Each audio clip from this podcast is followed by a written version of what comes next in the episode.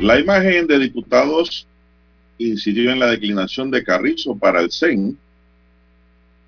Esta declinación para postularse para la Secretaría General del PRD estuvo marcada por la mala imagen de los diputados que buscan reelegirse en los cargos directivos del colectivo.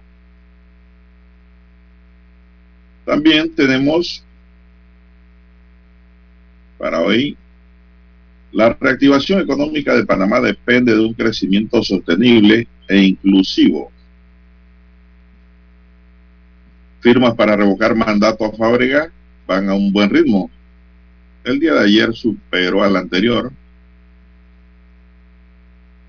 Fiscalía presenta acusación contra 11 personas por malversación de fondos de PAN Deportes. Son exfuncionarios del gobierno de Varela. Dice los jóvenes del movimiento RADI que el Tribunal Electoral impone trabas para convertir el movimiento en un partido en formación. Hay una queja. También el gobierno invirtió 2.785 millones en el plan de reactivación económica, afirma el vicepresidente Carrizo. La Cámara de Comercio e Industria tiene una nueva presidenta y promete enfocarse en educación, emprendimiento y equidad de género. La Semana Santa fue muy buena para el interior y el turismo, reactivó la actividad en el turismo interno con una inyección económica de aproximadamente 242.2 millones de dólares. Se implementa programa de ahorro energético y baja consumo 8%. También para hoy, señoras y señores, tenemos dentro de los titulares, crean grupo anticorrupción en Panamá. Siguen las molestias por mal servicio de los metrobuses. También le dieron el último adiós al cañonero. Andrés Vega Dumplín, partió hacia el más allá. También tenemos, señoras y señores, dentro de los titulares para hoy, a cuatro meses, crimen de Raquel sigue impune, el femicida sigue huyendo, no lo han podido capturar. Bien, una familia evitó que una pareja le rociara combustible y quemara a una mujer en la provincia de Coclé. También tenemos, señoras y señores, la risa se le convirtió en mueca a un médico que va a prisión por el caso de lavado de dinero en la provincia de Chiriquí no quería, parece, trabajar, quería más dinero y dinero fácil. Fácil sale caro. Bien, accidente de tránsito, un motorizado se chocó y luego un camión le pasó por encima, lamentablemente. Bien, amigos y amigas, estos son solamente titulares. En breve regresaremos con los detalles de estas y otras noticias. Estos fueron nuestros titulares de hoy. En breve regresamos.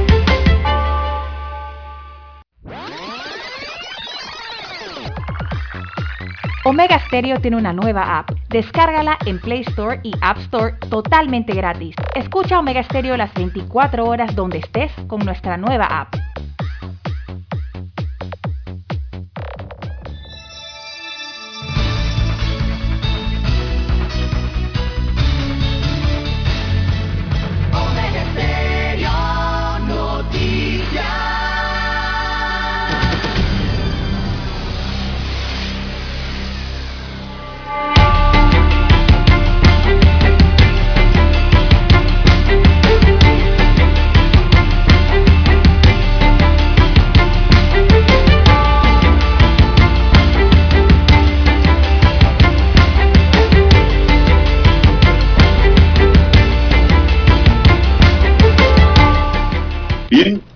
Amigos y amigas, muy buenos días. Hoy es viernes 22 de abril del año 2022. Hoy es un día especial, por cierto, ¿ah? muy especial. Hoy es un día para generar conciencia sobre el impacto que genera la contaminación, la importancia de cuidar la biodiversidad, la responsabilidad ambiental del hombre. Hoy se celebra el Día de la Tierra, don César, 22 de abril, desde que se declaró Día Mundial para el Orbe por la Asamblea General de la Organización de Naciones Unidas en el año 2009. Así que llevamos ya celebrando 12 años, ¿verdad? 12 años serían 11, 1, 2, 3, sí, 12 años. Este importante día, porque hay que cuidar la tierra. Pero la gente no sabe que cuando tira la basura al río, cuando tira el papelito por la ventana, cuando tiran las cajetas de, de comida chatarra que compran, ensucian las calles, están dañando el planeta. Todo eso destruye el planeta, la contaminación. Así que pues hoy se celebra el Día de la Tierra.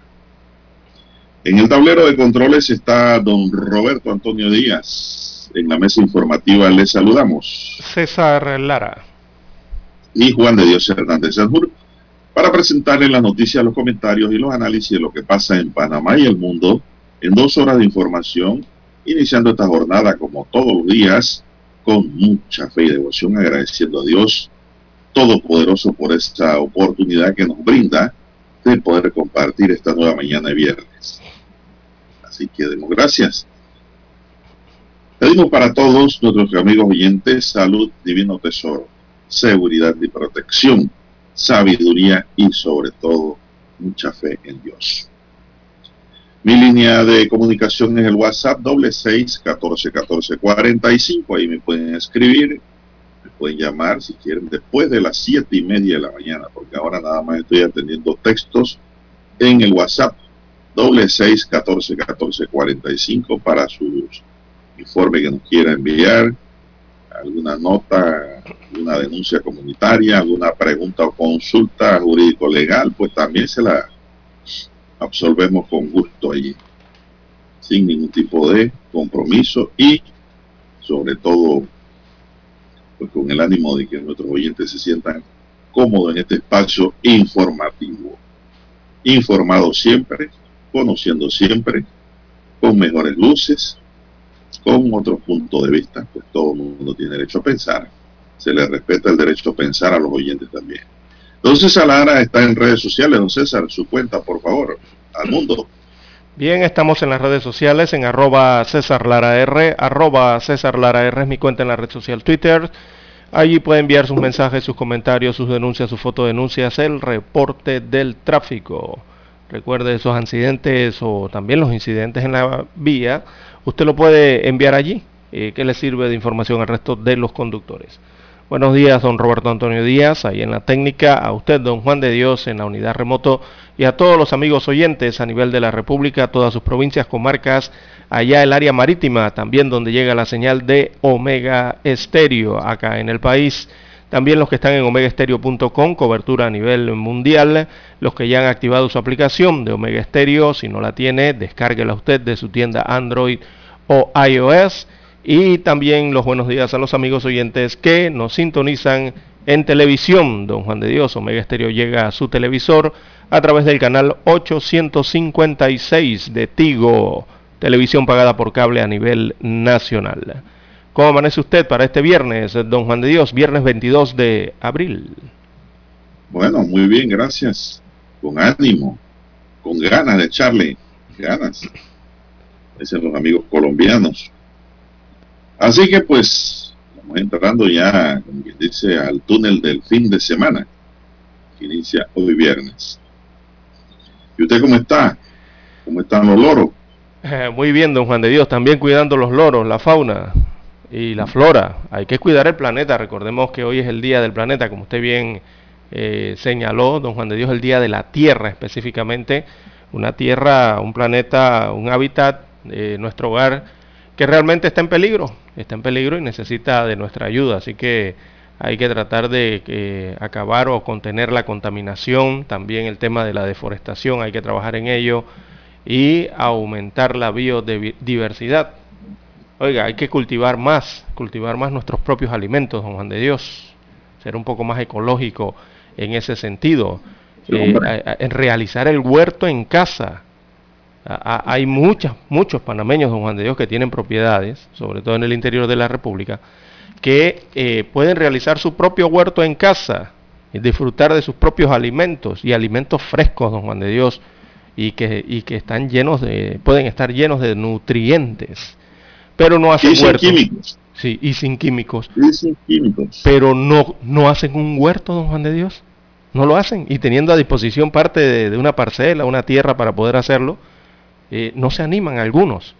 Así que hay, que hay que sembrar un poco más, hay que cultivar un poco más nuestros alimentos, hay que cuidar los árboles, don Juan de Dios, eh, los que tenemos actualmente, ahorrar agua, hacer el mejor uso del agua posible y trabajar en el tema de la basura, eh, de la recolección eh, y, don Juan de Dios, reutilizar lo que se pueda también. Eso es posible ya con las nuevas tecnologías en el mundo. Y y vivir, vivir eh, en amistad con la naturaleza, diría yo. Tratar de cuidarla en todo ese sentido. Bueno, don César, le voy a decir ahora que usted habla de alimentos y de químicos, voy a dar un consejo y ya lo di una vez y lo repito. A ver.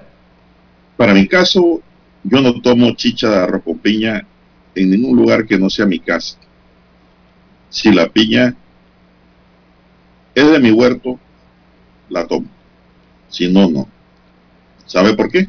¿Por qué? A ver, tiene huerto de Porque piña. la corteza de la piña está llena de químicos. Usted puede comprar la piña y comerla, pero la cáscara que la, es la que usan para hacer la chicha de arroz con piña, eso está lleno de químicos. Eso se debe botar. Y muchos restaurantes hacen arroz con piña, con esa cáscara de esa piña que vienen de los de las plantaciones. Puertos grandes, comerciales, que tienen que echarle químico para poder eh, que crezcan y maduren. Entonces yo le aconsejo a los oyentes que no tomen esa chicharro con piña por ahí, si usted no está seguro que es de una piña hogareña. Una piña orgánica. Exactamente. Así es. Yo, yo tengo una mata de piña que llevo cuatro años y no paren. Estoy esperando que paran. Pareciera algo ilógico, pero es así. Y esto no lo, no lo digo yo por sabio. Esto se lo escuché a un chef en televisión, don César. Y me puso a pensar y me y, y digo, y es verdad. Mira tú, cosas sencillas y simples y uno no, a veces ni lo piensa. Sí, la piña está expuesta ahí en el exterior, al aire libre, ¿no? La, fruta, eh, don Juan de Dios, está allí sobre, eh, sobre sus hojas, sobre los tallos. Ahora. Y eso tiene su tratamiento en la plantación, ¿no? Exactamente. Ahora, si la piña, se, el arroz con piña se lo hacen con la pulpa de la piña, después que han quitado la cáscara, que es una corteza dura, se puede comer y tomar. Pero generalmente la gente para no botar el resto de la piña, porque dice que es cara, cogen la cáscara, la zancochan, la licúan y hacen arroz con piña. Y se la toman en su casa. O, si es restaurante, la toman en el restaurante. Y el restaurante es un negocio. Ellos no van a perder nada. Así que es un consejo sano. Y de mucho control y cuidado. Bueno, don César, ¿y cómo está el comportamiento COVID? Bien, don Juan de Dios, eh, el Ministerio de Salud reporta 487 nuevos casos eh, de la COVID-19. Eh, no se registraron defunciones, así que esa es la información buena, la información positiva de que no se registraron muertes en las últimas 24 horas producto de la COVID-19, según reporta este jueves 21 de abril el eh, informe epidemiológico. Así que Panamá ha alcanzado 770.463 eh, casos acumulados de coronavirus tras registrar un total de 487 nuevos contagios. Estos son los nuevos positivos en la última jornada. Así que de acuerdo a este informe, eh, no se reportan defunciones, Eh, veamos en las últimas 24 horas, el acumulado de muertes se mantiene en 8.180. También el informe de las autoridades de salud eh, dice que se aplicaron 6.132 pruebas para una positividad de 7.9%. Escuchen la positividad, 7.9% de positividad en el país. Bueno, los recuperados ascienden a 759.150 personas. De ellas, 195 se mantuvieron, o perdón, aquí sería, hay que sumarlos. Eh, se suman 195 como nuevos recuperados en el país. También hay 3.133 casos activos en Panamá, de los cuales 300, eh, perdón, de los cuales 3.066 están en aislamiento domiciliario y 67 hospitalizados. Así que los que están en aislamiento se dividen en 3.048 en casa, en sus residencias, ¿verdad? Recibiendo tratamiento ambulatorio y también hay 18 pacientes en hoteles convertidos en hospitales. En cuanto a los hospitalizados, eh, son 57 que se encuentran en salas eh, con un COVID moderado allí en los hospitales y hay 10 pacientes en unidades de cuidados intensivos, 10 pacientes en la UCI eh, con un COVID más complicado, más grave. Así que esperemos que se mejoren y salgan bien de la enfermedad. Así está el informe COVID eh, de las últimas 24 horas, eh, don Juan de Dios. Bueno, Roberto pide un cambio, vamos a la pausa y volvemos. Para anunciarse en Omega Estéreo, marque el 269-2237. Con mucho gusto le brindaremos una atención profesional y personalizada. Su publicidad en Omega Estéreo. La escucharán de costa a costa y frontera a frontera. Contáctenos 269-2237. Gracias.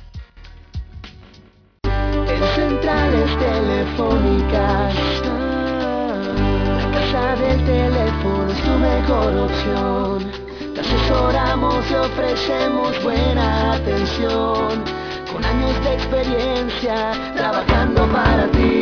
La casa del teléfono, ubicados en Via Brasil y lista hermosa. La casa del teléfono, líder en telecomunicaciones. La casa del teléfono, distribuidores de Panasonic.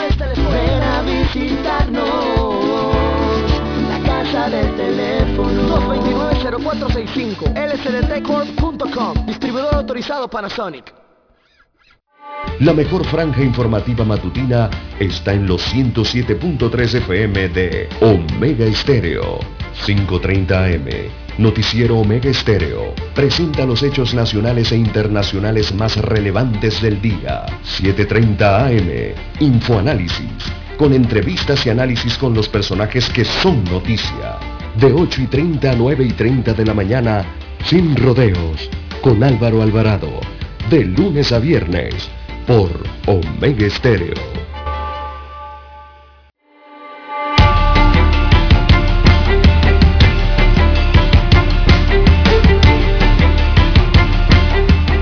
Bien, señoras y señores, seguimos. Bueno, don César, las medidas anti-COVID más estrictas implementadas con frecuencia a fin de controlar, en lugar de eliminar el virus, se asociaron con un estado de salud mental ligeramente peor según los hallazgos de dos nuevos estudios difundidos por la revista The Lancet Public Health. Expertos de varias nacionalidades que emplearon datos de 15 países tomaron este entre abril y junio de 2021 y vieron que el impacto en la salud mental asociado a los confinamientos era peor en el caso de las mujeres y de mujeres que vivían en hogares con niños dependiente frente a varones de todas las edades. A nivel los países, a nivel nacional, los países que buscaron eliminar la transmisión comunitaria del virus dentro de su frontera experimentaron menos muertes y mejores tendencias de salud mental durante la pandemia que países que persiguieron controlarla, dice el estudio. Durante la pandemia los gobiernos recurrieron a diversas estrategias para contener la transmisión, aunque las medidas utilizadas no fueron homogéneas y algunos se cerraron y se centraron en planes para lograr una transmisión cero por ejemplo Corea del Sur o Japón, mientras que otros países como Francia o España buscaron ralentizar la transmisión combinando confinamiento y otras normas con el uso de mascarillas o la prohibición de reuniones sociales. La respuesta de los gobiernos a la pandemia ha sido ampliamente debatida a nivel mundial.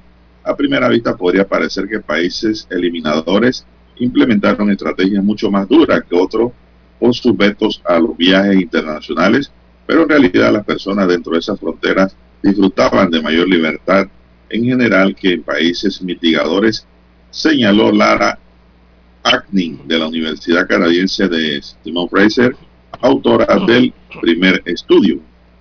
La primera investigación indica que el tipo de coyuntura temporal de las restricciones desempeñaron un papel a la hora de determinar el impacto en la salud mental, mientras que el segundo estudio sugiere que estos efectos se sintieron de forma desproporcionada por grupos diferentes. Bueno, este estudio está detallado hoy en la estrella de Panamá, don César, y sigue para los que quieren leer más. Pero lo que saco aquí en conclusión es que las mujeres fueron las que sufrieron mayor impacto emocional con el confinamiento. ¿Qué le parece? Bueno, más en casa, don Juan de Dios. Eh, y eh, bueno, el, el, impacto es mayor también porque regularmente están al cuidado de los, de los niños, ¿no? Eh, y de, de, la familia, básicamente. Y cuidan un poco más que, que los hombres, diría yo, un poquito más. en el sentido de mayor preocupación, ¿no? Así que estar encerrados produce esos efectos, don Juan de Dios, eh, en la salud mental de cada persona.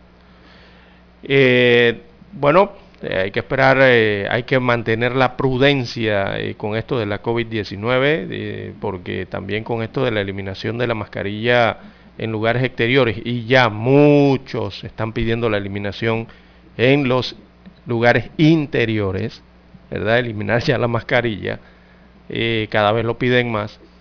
Eh, hay que tener su, su, prudencia al respecto ¿no? Eh, a, de, esta, de esta posible medida que estaría analizándose ya.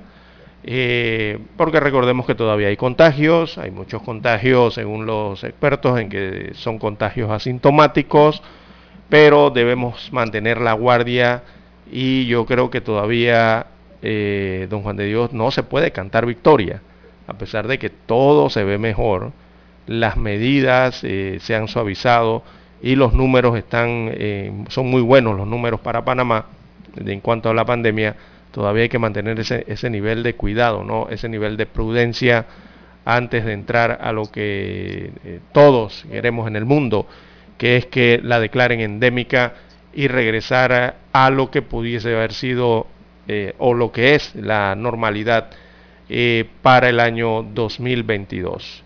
Son pasos importantes y determinantes que van hacia la recuperación de esa vida normal que teníamos antes del 2019, don Juan de Dios, que la perdimos hace muchos años atrás, ya va para tres años de que estamos con esto. Eh, sin embargo, hay que mantener la calma y la precaución al respecto. Bueno, don César, en la pandemia a, a, la mayoría de la gente no le fue bien, pero sí hubo un grupo grande que le ha ido bien.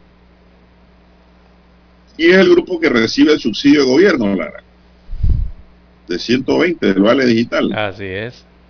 Hay unos que no, llevan más de dos años. Toda esa gente, olvídese que esa gente no está en su casa. To, toda esa gente está trabajando en algo, Lara.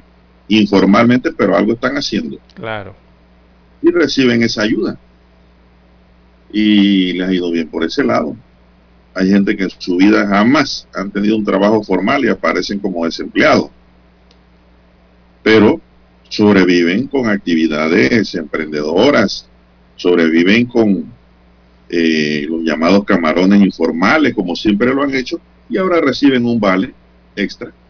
Esa gente le ha ido bien, entonces, realmente económicamente hablando, ¿no? Yo estoy de acuerdo con los vales, Lara. Yo creo que la gente tiene que comer. Eh, yo espero que esos vales los estén usando en verdad en comida y no los estén vendiendo y cambiando por otro tipo de productos que no son los recomendados. Pero yo estoy de acuerdo que los vales y eso le llegue a la persona que en verdad lo necesita. Entonces, madres que no les alcanza el dinero para sostener a sus muchachos, eh, para que coman un poquito mejor.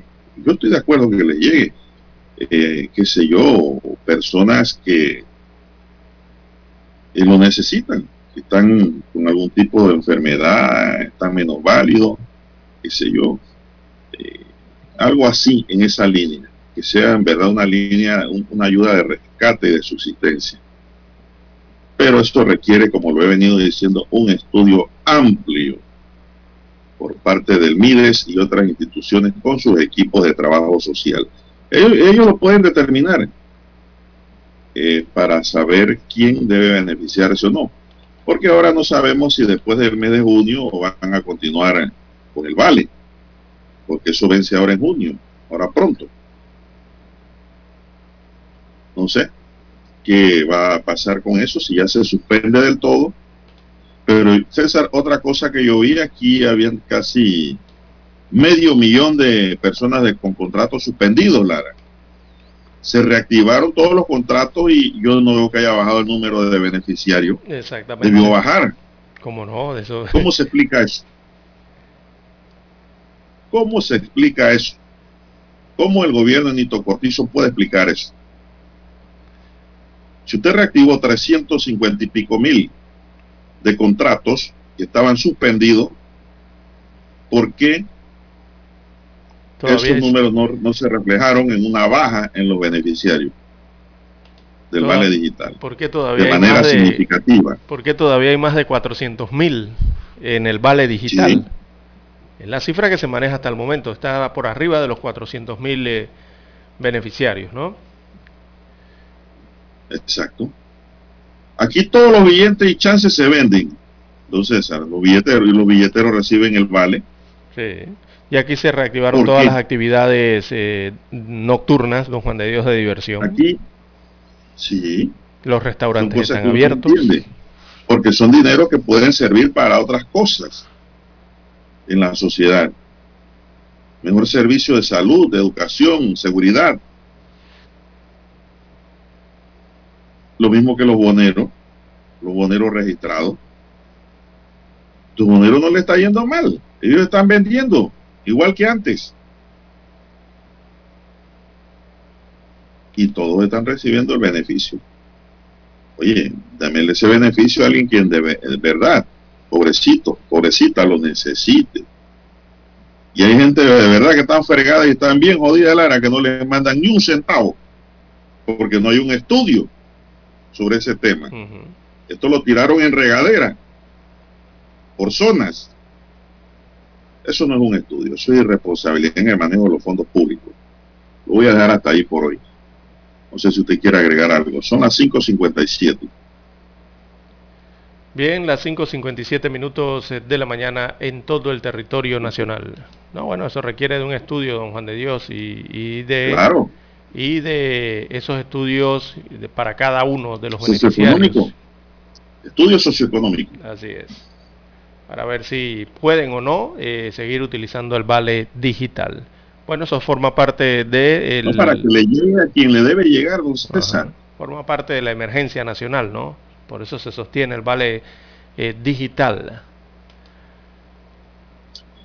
Bien. son las 5.58 minutos. Tenemos don César que ahora en Semana Santa dice que la cosa se puso bastante buena para el interior y para el turismo. Sí, para el turismo sí, interno sí. Los hoteles estuvieron llenos, don Juan de Dios. Hubo un impacto de 242.2 millones de dólares en turismo interno en esa semana. Esto lo reveló el Departamento de Estadísticas de la ATP. Bueno, muy bien de acuerdo con la entidad, hubo un incremento de un 80% en comparación con el año 2021, el cual reflejó un impacto económico de 133.9 la Semana Santa. Así que mejoró el número. Bueno, muy bien para que sí. Pero el tema, don César, es que eh, eso se quedó en, las grandes empresas hoteleras y resort. Eh, sí, de cierto. es el otro tema de cierta forma, ¿no? Eh, por una parte y, ahí, al comercio le tocaría una chispita del fuego, de reparto. Algo, les tocó. Eh, pero todos quieren viajar, don Juan de Dios. Después de dos años eh, de estar en, en, esto de la pandemia y, encerrados en casa, la mayoría de los ciudadanos quieren bajar, eh, perdón, viajar. Y por eso vimos, por lo menos de forma interna en el país, los hoteles casi llenos. y también, don Juan de Dios, las playas también casi llenas. Y los restaurantes también eh, vimos una gran afluencia en restaurantes, eh, en las provincias sobre todo. Aunque han estado más caros, don Juan de Dios, ¿eh? los precios no han bajado. Yo creo que los precios en estos restaurantes han subido. Así que está un poquito más cara la cosa, pero aún así hubo una movilización interna dentro del país que regó, movió la economía, movió dinero hacia el interior de la República que tanto lo necesitaba y se benefició con esto, don Juan de Dios. Bueno, los hoteles de la ciudad capital sí siguen, Lara, sufriendo los embates eh, de la pandemia, ¿no? Y de la situación económica. Porque la gente siempre le gusta viajar, como usted dice, y ocupan son los hoteles que están alejados de la ciudad, porque si yo vivo aquí en la ciudad, ¿qué sentido tiene que yo me vaya a hospedar en un hotel aquí mismo en la ciudad? O sea, no tiene ningún sentido. A menos que la mujer lo bote uno en la casa. es la única manera. No, en el turismo. Y eso no es ninguna bendición, es una desgracia. Entonces la gente se va en familias a los resorts, a los hoteles, por ejemplo, eh, a Pedací, eh, al Pacífico, a Los Santos, Santa Catalina, Veraguas, Boca Chica, Boquete, Volcán, Chiriquí y sobre todo un área muy buena y bonita, pero costosa que es Boca del Toro. Así que esos son los lugares más visitados. Vamos a la pausa pues para escuchar nuestro himno nacional.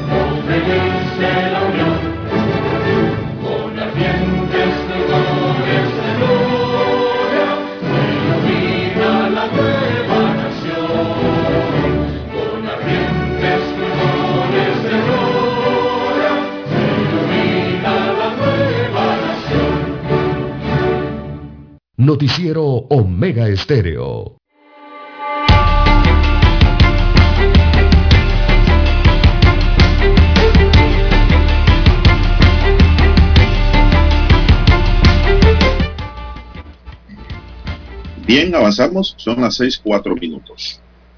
Bueno, las firmas de, para revocar mandato a Fábrega dicen que va a un buen ritmo, dicen los organizadores de este evento. Uf, el proceso de recolección de firmas, dígame. Ayer rompieron récord de firmas. Así. Sí, señor, Ah, bueno. dicen que ayer fue el día peor que el anterior para Fábrega. Cada día que pasa, me imagino Fábrega está mirando los números y los Sí. resultados del Tribunal Electoral, ¿no? Con preocupación.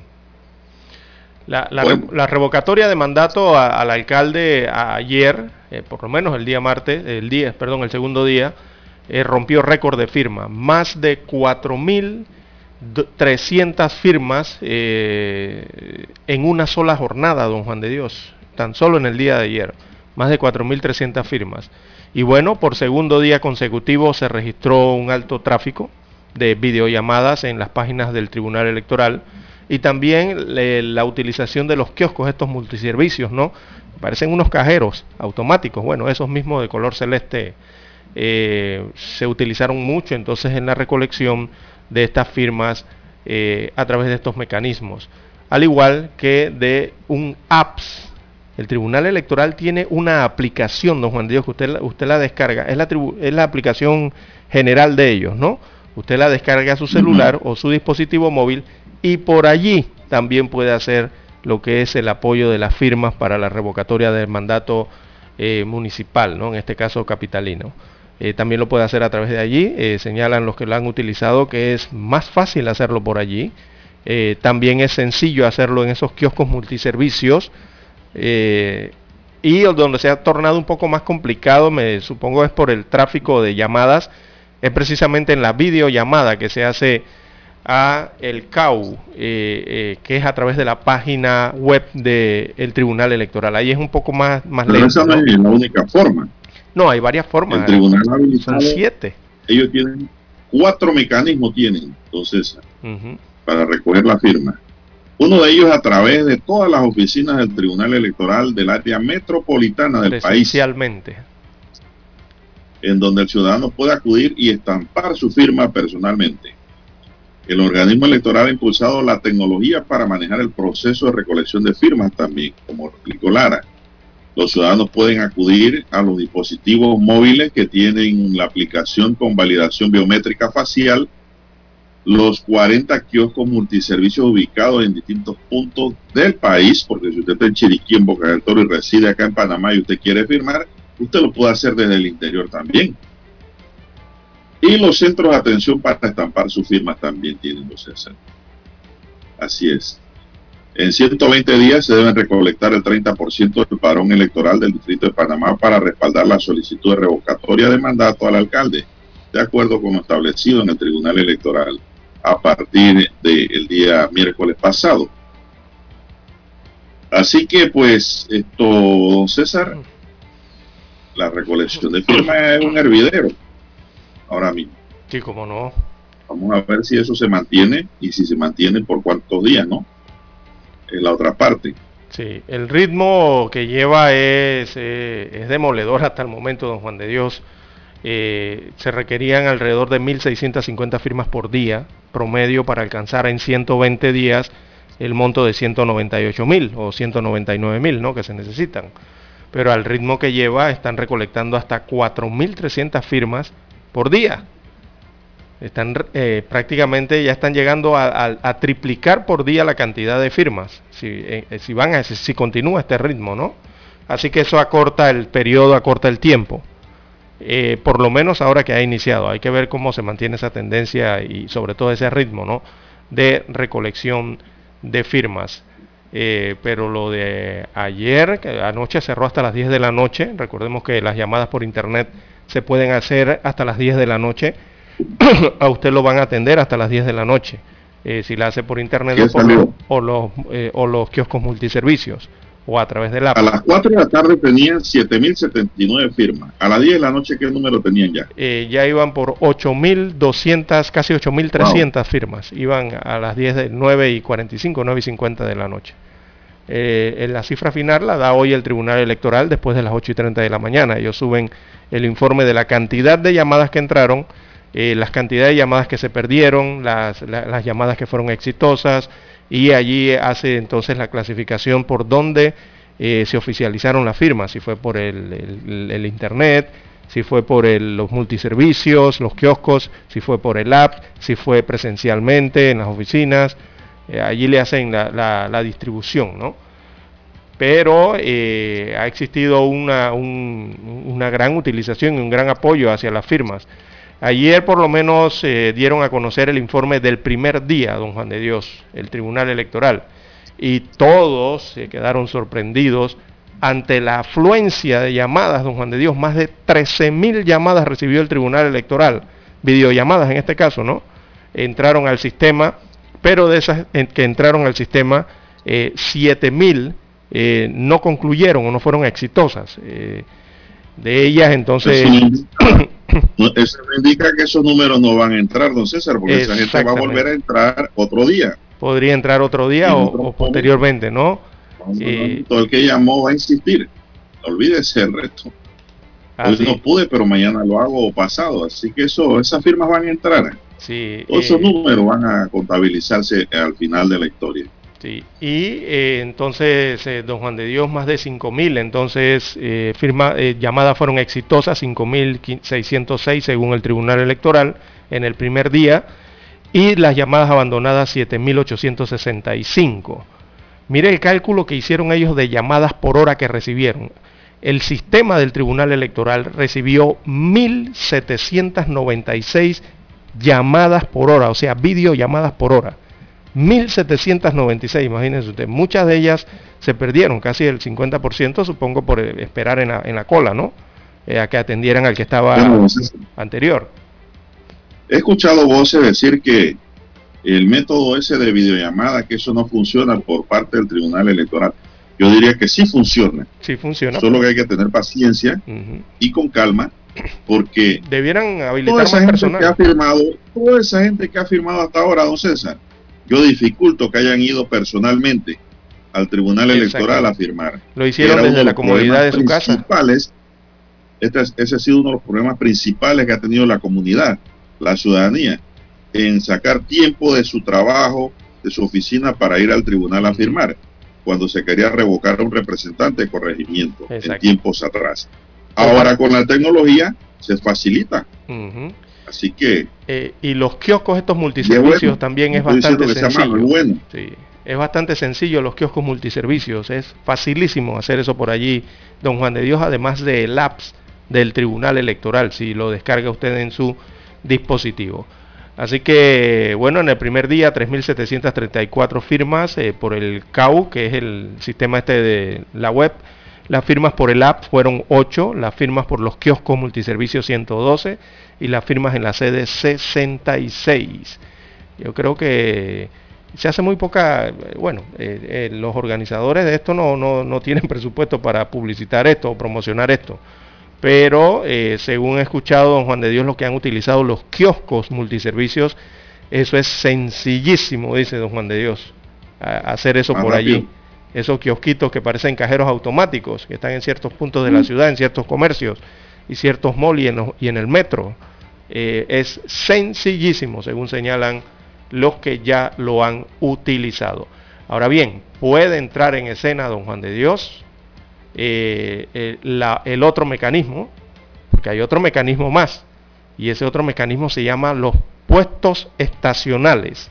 Usted recordará que cuando los que están promoviendo la, la, revocatoria señalaban que le estaban pidiendo unos celulares el Tribunal Electoral para introducirles un, un, programa especial de ellos para poder hacer que esos celulares se vayan a las comunidades con un activista para poder recolectar firmas. Bueno, esos son los que se llaman puestos estacionales. Y esos puestos estacionales se pueden habilitar desde los días jueves hasta domingo, según el propio Tribunal Electoral. Lo que no sabemos hasta hoy, don Juan de Dios, hasta hoy viernes, es si este fin de semana van a activar esos puestos eh, estacionales o si esos celulares van a estar designados en algún punto de la ciudad eh, para recolectar firmas. Usted se imagine que agarren uno de esos puestos estacionales y se lo lleven a la cinta costera este fin de semana. Dios mío. no, no, no, a los malls. Exactamente, a los lugares más transitados y concurridos, ¿no? Para facilitar lo que es la obtención de firmas en ese proceso. Así que hasta el momento, bueno, al día, el segundo día, ayer fue, batieron los récords, batieron los récords entonces eh, de firmas, con más de 4.200, 4.300 firmas eh, recolectadas tan solo en el día de ayer, que cuando usted va al acumulado total de firmas ya hay más de 8.200. Bueno, y así continúa ese proceso el día de hoy desde bien temprano, don Juan de Dios. Bueno, y algunos se preguntan, don César, ¿por qué ese referéndum ha surgido? Esa recolección de firmas para el referéndum. Bueno, el abogado Roberto Ruidía pues tomó la iniciativa y presentó la petición por la falta de transparencia en el manejo de la cosa municipal, la falta de consulta ciudadana en proyectos importantes, el abandono de otros proyectos que dejó la administración anterior y que son importantes, los manejos presupuestarios dudosos, así como la asignación de viáticos y gastos de movilización. Esos han sido los motivos por los que se eh, ha abierto este aforo de posibilidades ciudadanas de poder eh, revocarle el mandato al alcalde José Luis Fábrega en la alcaldía. Por lo que si la vicealcaldesa queda después de que lo revoquen, don César, si prospera todo lo que han planeado eh, los ciudadanos que están en esta misión, tendrá que caminar recto también y hacer las cosas bien. Es que desde que existe la ley de descentralización, don Juan de Dios, las cosas cambiaron.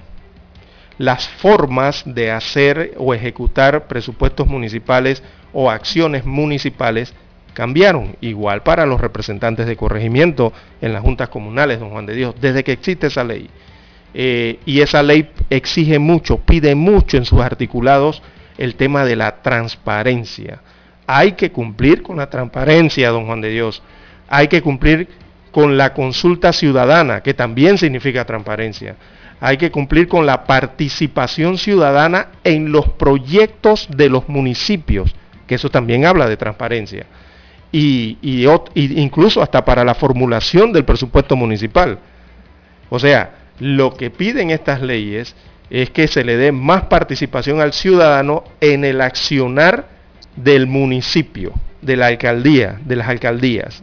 Y eso hay que cumplirlo. Y bueno, si no se cumple, don Juan de Dios, pasan estas auditorías sociales como las que estamos viendo con el municipio de Panamá. Tenemos que hacer la pausa y retornamos.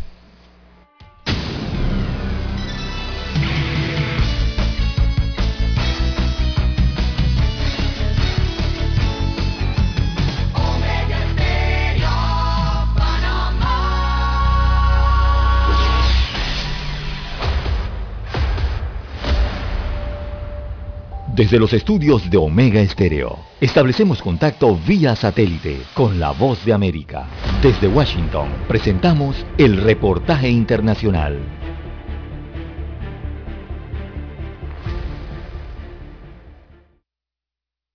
El presidente Joe Biden enviará al Congreso de Estados Unidos para su aprobación la primera estrategia nacional para el control de drogas de su administración, en momentos en que las muertes por sobredosis alcanzaron un nuevo récord en el país de casi 107.000 durante los últimos 12 meses. La estrategia publicada el jueves es el primer plan nacional que prioriza lo que se conoce como reducción de daños, dijo el doctor Raúl Gupta, el primer médico en dirigir la Oficina de Política Nacional de Control de Drogas. Reducción de daños significa que el plan se enfoca en prevenir muertes y enfermedades en los usuarios de drogas mientras trata de involucrarlos en la atención y el tratamiento. La estrategia exige cambios en las leyes y políticas estatales para apoyar la expansión de la reducción de daños. Uno de los objetivos es hacer disponible el medicamento naloxone que es capaz de revivir a usuarios que hayan tenido una sobredosis y que no está fácilmente disponible en comunidades donde hay más drogas, según Gupta, el SAR antidrogas de la Casa Blanca. La Asociación Médica Estadounidense ha abogado para que la naloxona esté disponible sin receta. Otros ejemplos de reducción de daños son las tiras reactivas que leen si las drogas tienen fentanilo, que ayudaría a reducir la sobredosis, y los programas de jeringas limpias. La estrategia también incluye como objetivo reducir el suministro de drogas ilícitas contrabandeadas a través de la frontera de Estados Unidos. Gupta dijo que la reducción de daños previene la sobredosis, reduce la transmisión de enfermedades infecciosas y, como se declaró en un informe reciente de una comisión del Congreso, tiene apoyo bipartidista. John F. Burnett, Voz de América, Washington. Escucharon vía satélite desde Washington el reportaje internacional. La mejor franja informativa matutina está en los 107.3 FM de Omega Estéreo, 530 AM. Noticiero Omega Estéreo presenta los hechos nacionales e internacionales más relevantes del día. 7.30 AM. Infoanálisis. Con entrevistas y análisis con los personajes que son noticia. De 8 y 30 a 9 y 30 de la mañana, sin rodeos, con Álvaro Alvarado. De lunes a viernes, por Omega Estéreo. Noticiero Omega Estéreo.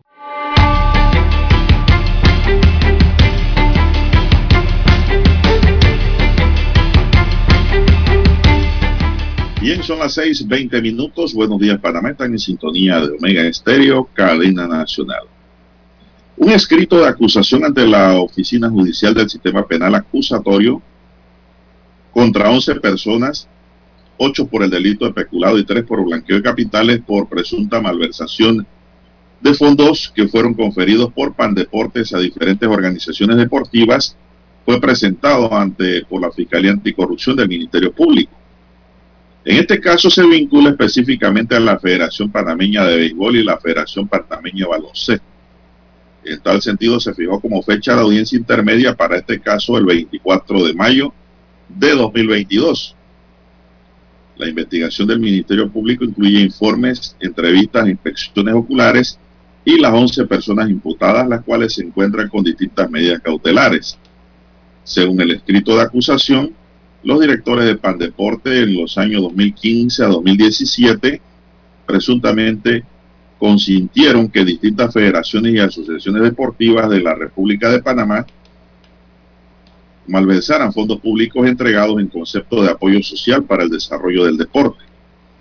También se señala que no hubo una verificación de los aportes solicitados por la Federación Deportiva de la República de Panamá, permitiendo así que se malversaran los dineros públicos cuyo objetivo no se cumplió, don César. Así que pues hay un escrito de acusación ya en la oficina judicial contra 11 personas, 8 por peculado y 3 por blanqueo de capitales, don César, por el manejo que se le dieron a los fondos públicos de PAN Deporte, don César, en donde sobresalen la Federación Panameña de Béisbol, y la Federación Panameña de Baloncesto.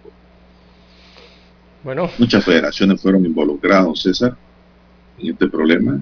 Eh, pues, en este caso que tiene decenas de decenas de tomos, la carpetilla, don César.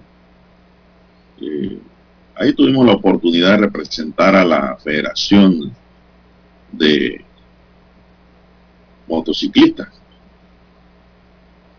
nosotros eh, aclaramos todo ante la fiscal, presentamos nuestro descargo, todo lo que había que presentar allí en documentación, por lo que pues ahí lo que se impone es que no haya cargos en contra de nuestro representado eh, y que se haga justicia, pues si hubo peculado o no hubo peculado, que salga la verdad a flote.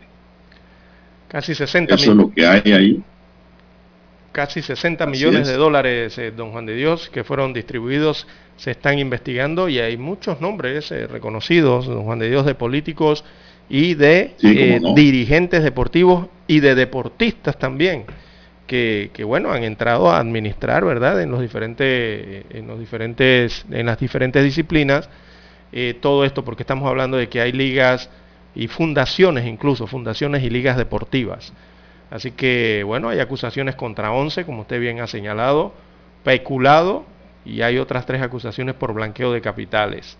Ocho por peculado y tres por blanqueo de capitales en esta investigación que se sigue, ¿no? A Pan Deportes. Bueno. Hoy voy a tener que ir por la fiscalía, don César, ahora que veo esta noticia en el diario La Estrella de Panamá. Voy a tener que ir a buscar qué ha acontecido, qué hay, cuáles son las novedades.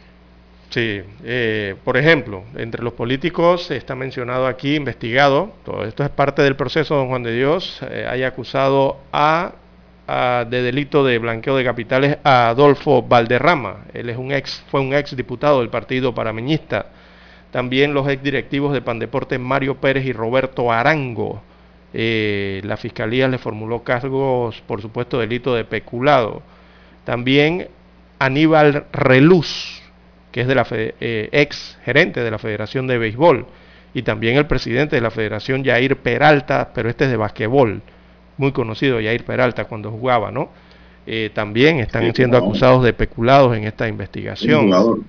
Eh, Jaime Pedrol, también, Jaime Pedrol no fue un diputado, don Juan de Dios. Jaime Pedrol me parece que fue un diputado del, del, del país eh, también Jorge Luis Dutari, Ana Virginia Tejada, César Ramsés Tejada, Beatriz Mercedes Herrera y Ulrich Raúl Roner Araúz. Eh, también figuran entonces en ese expediente como personas investigadas por estos delitos. Bien, son las 6.25 minutos, señoras y señores, 6.25 minutos en su noticiero Megesterio, el primero con las últimas. Bueno, ¿qué más tenemos, don César, para esta mañana? Bueno, aquí impactado, don Juan de Dios, eh, viendo esta información de que eh, un hombre, en este caso su pareja, ¿no? Su, su marido, digámoslo así, oiga, le roció gasolina a su mujer, ¿verdad? Quería prenderle fuego a su compañera, don Juan de Dios. En este hecho que se registró en la provincia de Coclé, eh, Así que una mujer fue agredida por su pareja sentimental quien le roció gasolina con la intención de prenderle fuego en la comunidad de El Coco de Penonomé. Esto queda en la provincia de Coclé. Este es el distrito vecino al distrito capital de el distrito, perdón, cabecera de Penonomé. Así que la víctima logró sobrevivir gracias a la ayuda de vecinos del lugar que la rescataron y dieron aviso a la Policía Nacional, cuyas unidades se presentaron de forma inmediata según el informe de la directora general encargada del Instituto Nacional de la Mujer. Ella, la directora es Nelly Herrera Jiménez, quien da este informe. Así que la mujer fue trasladada al Hospital Aquilino Tejera de la ciudad de Penonomé, donde se encuentra estable y bajo observación médica. El agresor fue capturado por la Policía Nacional y podría ser presentado ante el juez de garantías luego de este intento de homicidio. Eh, la directora del INAMU, que viene siendo el Instituto Nacional de la Mujer, eh, quien se trasladó a la provincia de Cocler para brindar acompañamiento a la víctima de esta agresión, afirmó desde esta provincia central que no hay que mirar hacia un lado en sucesos de agresión y pidió olvidarse de aquella vieja frase de que en pelea de marido y mujer nadie se debe meter. no, hombre, no, si hay que meterse. si no se meten aquí, eh, muere esta mujer. ¿ah? Para evitar una tragedia, don César. Aunque al final de la historia los dos se vuelvan juntos y te cojan rabia. Sí. la cogen contigo los dos después, pero evitaste una tragedia. Así mismo es. Estoy de acuerdo con la licenciada Herrera, con Nelly Herrera. Sí, porque en este hay que eliminar esa frase. En este caso, eh, meterse en esa pelea de marido y mujer evitó que esta mujer eh, eh, sufriera heridas evidentemente graves, ¿no? Si imagínense que le prendan fuego. Así que esta mujer fue salvada gracias a la intervención rápida, primero de sus vecinos, que se metieron en esa pelea de marido y mujer, pero para salvarlos o salvar a la mujer. Y también, exacto, y también que llegó la policía por allí. Hay casos hay casos, don César, en donde marido y mujer entran en conflicto y viene un tercero, un vecino, familiar, se mete y para la pelea y al final se reconcilian y la cogen con el que se metió entonces en esa pelea. Pero no importa. porque esa intromisión allí logró evitar una desgracia, don César, que es lo que no se quiere. No importa que se molesten, que cojan su fobia, su rabia, lo que quieran, pero se evitó una desgracia y pues valió la pena en que alguien se metiera en la pelea entre hombre y mujer. Así mismo es como dice la directora del INAMO. Don César, pero digo, ¿qué cargo le van a hacer a este señor? Es la pregunta que yo me hago. Y yo también. Esto ocurrió en el Coco. Sí, en el corregimiento del Coco en Penonomé. Sí. Es un corregimiento céntrico, por allí pasan todos cuando van hacia el interior o vienen desde el interior hacia la ciudad capital. No, el Coco está al sur, Lara, ¿qué pasa? No, el Coco da hasta, hasta la Panamericana, don Juan de Dios. Por ejemplo, por donde está el machetazo. exactamente. La universidad de eh, la sede regional de Panamá, de la Universidad de Panamá, la Universidad Latina, el estadio tengo, entendido, el machetazo, todo eso está en el Coco. Bueno, tengo entendido que este Coco se está refiriendo a corregimiento grande. Sí, eso es, es extenso, ¿no? Hasta la costa. Sí, bueno, tengo entendido que fue por allá. Sí, por la parte sur. La parte sur. Sur, donde ocurrió esto. Pero ¿qué cargo le pueden hacer al señor? Él llegó a aprender a... Eh, no la salvaron. No la aprendió. Pero ¿por qué está en el hospital? Porque la gasolina la quemó. Eh, la gasolina quema. Puede ser, no sabemos de si le roció en la, en la vista o quién sabe, ¿no? Eh, o ingirió gasolina, no sabemos. Imagínense que le caiga gasolina en la vista. Lo que le va a caer mínimamente, la, la gente habla de tentativa de homicidio. Tal vez no, pero sí le va a caer el de violencia doméstica. Sí. Ese sí no se lo va a poder quitar. Para nada. Así que lo van a imputar, entonces, porque puede haber ahí varios delitos también. Pero de que lo imputan, lo imputan. Sí, la nota habla de la gasolina, pero evidentemente hubo una agresión física. Hay que ver la otra parte, ¿no? Por eso. Hay que ver si hay gol. Lo van a imputar y lo, van a guardar para que se refresque. ¿Yo? Eso es lo que hacen los los fiscales piden eso y los jueces lo conceden en lo que son las extensiones eh, provisionales dentro de las medidas cautelares personales. Seis meses, un año, mientras eh, ocurren las investigaciones, ¿no? Y, ese delito, don César, es bien, bien serio, ¿ah? El de violencia doméstica. Se refresca ahí en la sombrita. Por eso, es como cuando el borracho está impertinente en la calle. ¿Qué hace la policía? lo agarra y lo lleva y lo pone en una celda ahí y lo dejan ahí a que se refresque la juma. Si ha cometido alguna falta, después lo pasan al juez de paz. Si no ha hecho nada, lo sueltan. No pasó nada, pero lo refrescaron. Porque si no causa un daño. Sí. Vamos a la pausa, don Roberto, para escuchar el periódico. Para anunciarse en Omega Estéreo, marque el 269-2237 con mucho gusto le brindaremos una atención profesional y personalizada. Su publicidad en Omega Estéreo. La escucharán de costa a costa y frontera a frontera. Contáctenos 269-2237. Gracias. Omega Estéreo, 24 horas en FM Estéreo. Desde los estudios de Omega Estéreo, establecemos contacto vía satélite con la voz de América. Desde Washington, presentamos el reportaje internacional.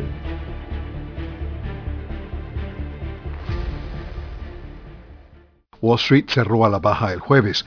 Los tres índices principales abrieron al alza, impulsados por los sólidos resultados de Tesla y los operadores de aerolínea. Sin embargo, las ganancias se evaporaron en las primeras horas de la sesión. Alphabet y Amazon.com cayeron. Meta Platforms disminuyó 6,2%. Netflix se desplomó 3,5%. Tesla subió 3,2% y United y American Airlines subieron 9,3 y 3,8% respectivamente. Más refugiados ucranianos podrán venir a Estados Unidos según un nuevo plan llamado Unidos por Ucrania, anunciado el jueves por la administración del presidente Joe Biden. Hasta el momento, muchos ucranianos que huyen de la guerra con Rusia y tratan de llegar a Estados Unidos Hasta ahora, muchos ucranianos que huyen de la guerra con Rusia y tratan de llegar a Estados Unidos lo han intentado a través de la frontera con México, pero el nuevo plan hará que esa ruta sea más accesible y agilizará las solicitudes. Estados Unidos espera admitir unos 100.000 refugiados ucranianos, de los cuales 15.000 ya están en el país desde que comenzó la guerra el 24 de febrero. Agentes del Servicio Secreto de Estados Unidos mataron a tiros a un intruso que el miércoles rompía ventanas en la residencia del embajador de Perú en Washington. El embajador y su familia estaban en la residencia ubicada en el vecindario de Forest Hills, en el noroeste de la capital estadounidense, cuando escucharon que alguien rompía ventanas en la mañana y llamaron al servicio secreto. Los agentes usaron una pistola de descargas eléctricas para detener al sospechoso, pero no tuvieron efecto aparentemente y abrieron fuego contra el individuo que fue declarado muerto en el lugar de los hechos. Jack Schlossberg, hijo de la embajadora Caroline Kennedy, anunció el jueves los ganadores del premio John F. Kennedy Profiles in Courage 2022. Entre los seleccionados están el presidente de Ucrania, Volodymyr Zelensky, la legisladora republicana Liz Cheney y la secretaria de Estado de Michigan, Jocelyn Benson. El abogado Schlossberg es nieto del presidente John Fitzgerald Kennedy, asesinado en 1963. Escucharon vía satélite desde Washington el reportaje internacional.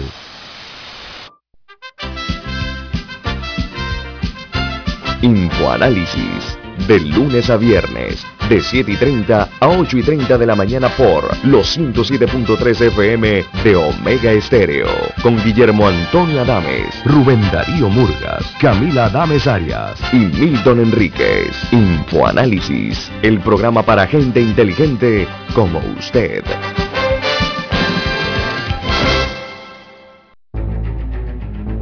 Las noticias impresas en tinta sobre papel. Con ustedes. Escuchando el periódico. Los titulares de las primeras planas de los diarios estándares de circulación en Panamá.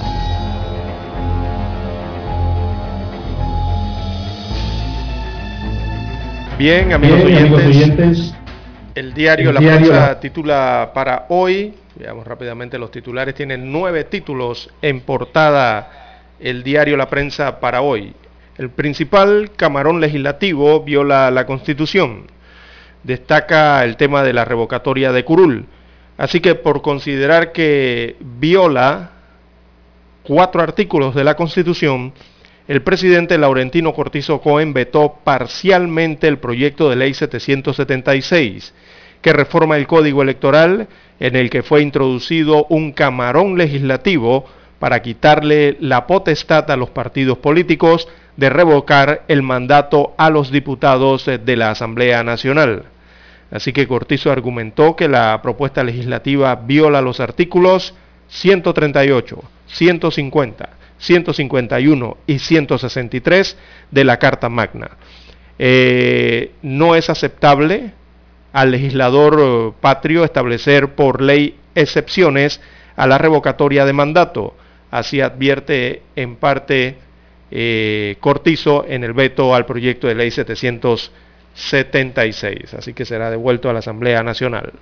En otros títulos eh, del diario La Prensa para hoy, Plan de Ordenamiento Territorial, Red Ciudadana solicita texto final. Así que la Red Ciudadana Urbana de Panamá solicitó al alcalde José Luis Fábrega el plan de ordenamiento territorial del Distrito de Panamá. Sienten que fueron usados por Fábrega quien los invitó a la entrega del plan, pero no les dio copia del documento. En más títulos eh, para hoy, Panamá intenta allanar el camino a criptomonedas. Es un tema de las finanzas en el país, así que las transacciones eh, financieras a través de criptomonedas pueden eh, incentivar la inclusión financiera y dar acceso a recursos a la población sostuvo Belisario Castillo Sáenz. Eh, él es especialista en derecho bancario y criptomoneda. Vendría siendo aquí, aquí criptoeconomía, así es el término para ellos. Eh, esto lo dijo en el foro Criptomonedas, un nuevo mercado. Ese foro fue organizado por el diario La Prensa. También adjudicaron un corredor del El Caribe por 84 millones de dólares. Esto es un proyecto llave en mano. Así que las empresas Ingeniería Estrella y Transec SA se adjudicaron la licitación del contrato llave en mano para la construcción de la carretera de 25 kilómetros que unirá la autopista Panamá-Colón con la costa arriba del sector atlántico. Este contrato es por 84.7 millones de dólares. Así que la empresa MECO había perdido una nueva revisión de las propuestas, pero el Ministerio de Obras Públicas indicó que la solicitud no se hizo por los canales que establece la ley de contrataciones públicas. También para hoy en economía incorporarían paneles solares para reducir subsidio. En la plana de deportes, el motocross sale en búsqueda de su afición. En la sección Vivir Más, Microfest será en las ruinas de Panamá Viejo. También en Panorama aparece fotografía del vicepresidente José Gabriel Carrizo. Destacan eh, una cita y dice, una cosa es el rango, otra la jerarquía, lo que dice también el también ministro de la presidencia.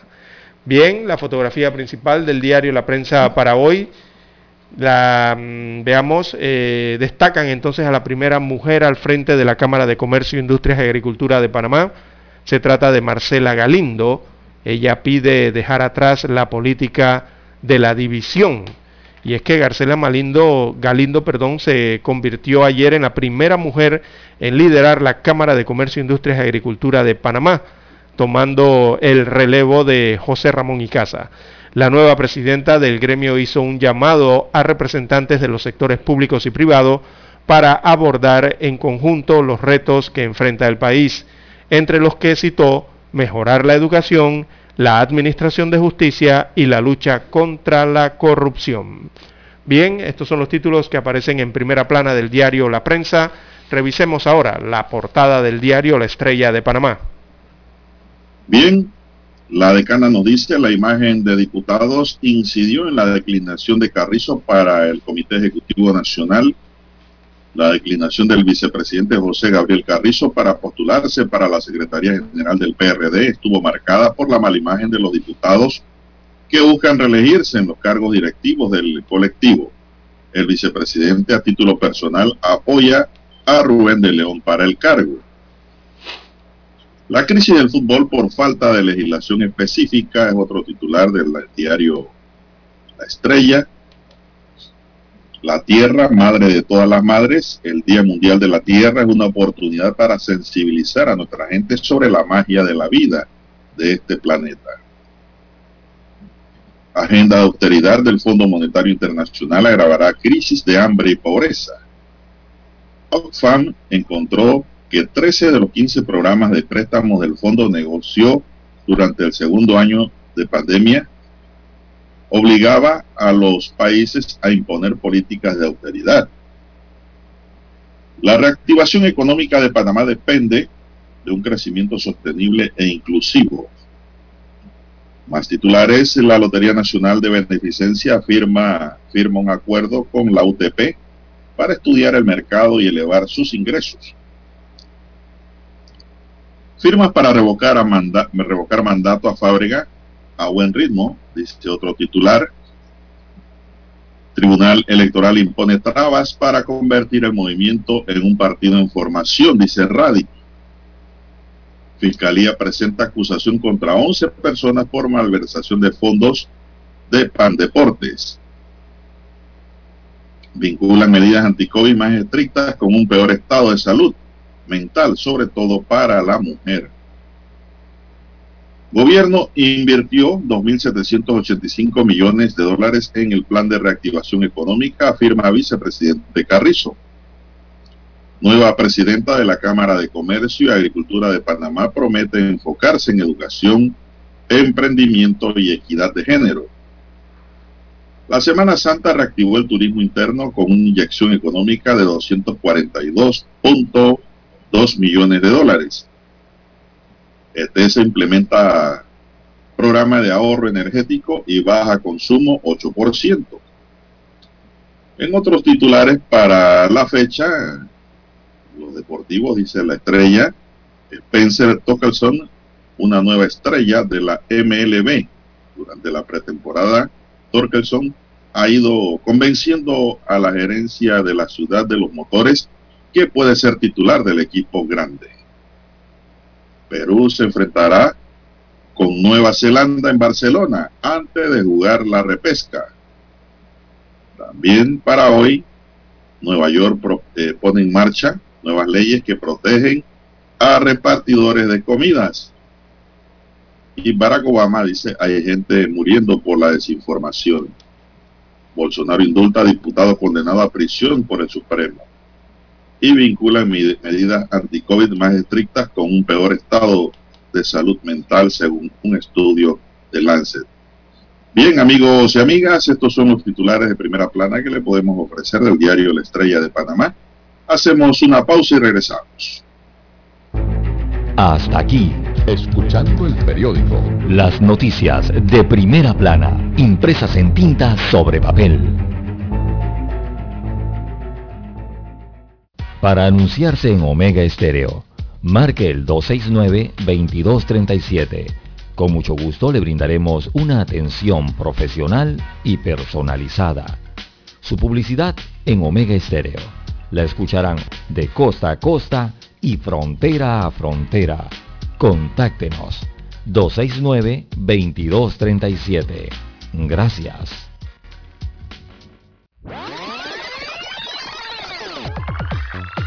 Omega Stereo tiene una nueva app. Descárgala en Play Store y App Store totalmente gratis. Escucha Omega Stereo las 24 horas donde estés con nuestra nueva app. Noticiero Omega Estéreo. Desde los estudios de Omega Estéreo, establecemos contacto vía satélite con la voz de América. Desde Washington, presentamos el reportaje internacional.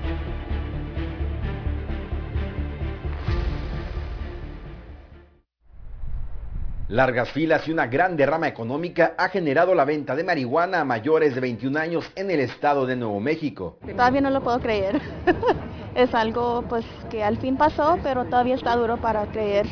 Y es que desde el primero de abril del presente año el cannabis se ha convertido en una atracción para mexicanos que con visa de turista entran a los Estados Unidos. Um, Te podría decir que probablemente el 20% del margen de la gente que nos compra viene de Juárez y México y luego diría que se trata de un 50 o 60% de las personas que vienen de Texas y el resto de nuestra gente de aquí de Nuevo México.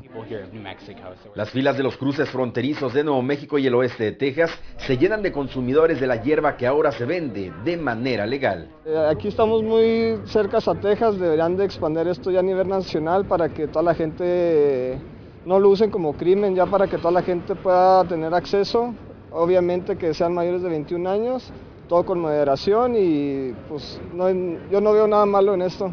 De acuerdo con la División de Control de Cannabis en Nuevo México, tan solo en el primer día de venta al público se generaron ganancias de casi 1,5 millones de dólares.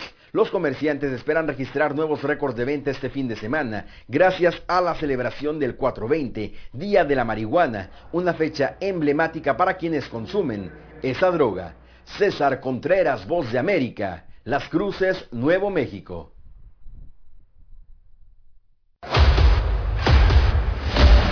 Escucharon vía satélite desde Washington el reportaje internacional.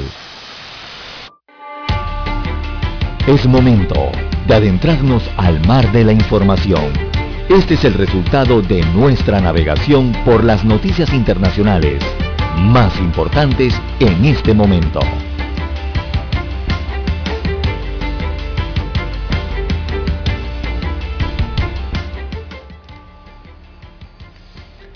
Bien, amigos oyentes, las 6.49, 6.49 minutos de la mañana en todo el territorio nacional.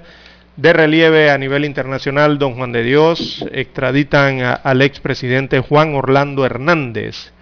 Lo extraditaron de Honduras a los Estados Unidos de América. Este es un expresidente centroamericano.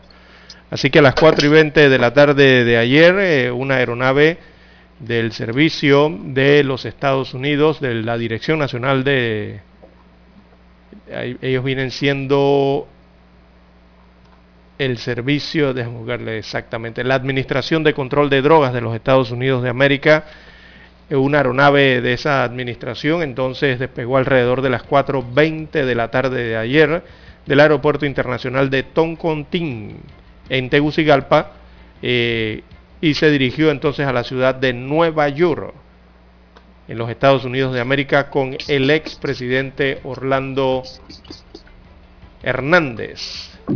Así que ese proceso de extradición eh, se inició el día de ayer con el traslado esposado de mano, según los videos, las gráficas, a la base aérea Hernán Acosta Mejía en el sur de Tegucigalpa, en donde fue llevado entonces en avión hacia Nueva York para ser enjuiciado por tres cargos asociados al narcotráfico. Así que se encuentra en los Estados Unidos, según las autoridades hondureñas, el expresidente que fue extraditado. Bien, seguimos en Centroamérica. El gobierno de El Salvador anunció ayer que el uso de la mascarilla ya no será obligatorio y deja voluntad de los ciudadanos, entre estos los estudiantes de escuelas públicas, colegios privados y universidades, el continuar portando el tapabocas. Queremos anunciar la no obligatoriedad del uso de la mascarilla para todos los grupos poblacionales, la no obligatoriedad en el territorio de la mascarilla, nos permite darle las herramientas a la población para que pueda escoger de manera voluntaria el utilizar las medidas correspondientes, dijo el ministro de Salud Francisco Alavi en una conferencia de prensa. El funcionario explicó que la decisión se tomó con base a la baja de contagios diarios y a la reducción del uso de camas hospitalarias en los últimos siete días. Por su parte, el ministro interino de Educación, Mauricio Pineda, señaló que el uso de la mascarilla ya no será a partir del viernes obligatorio en las escuelas públicas, colegios privados y universidades. Nadie le puede exigir a partir de mañana viernes, o sea, hoy, que llegue con mascarilla a un aula, indicó Pineda. Eso ocurre en El Salvador, don César. Sí, medida. Pero yo no creo que se deba tanto a la baja en los COVID, César.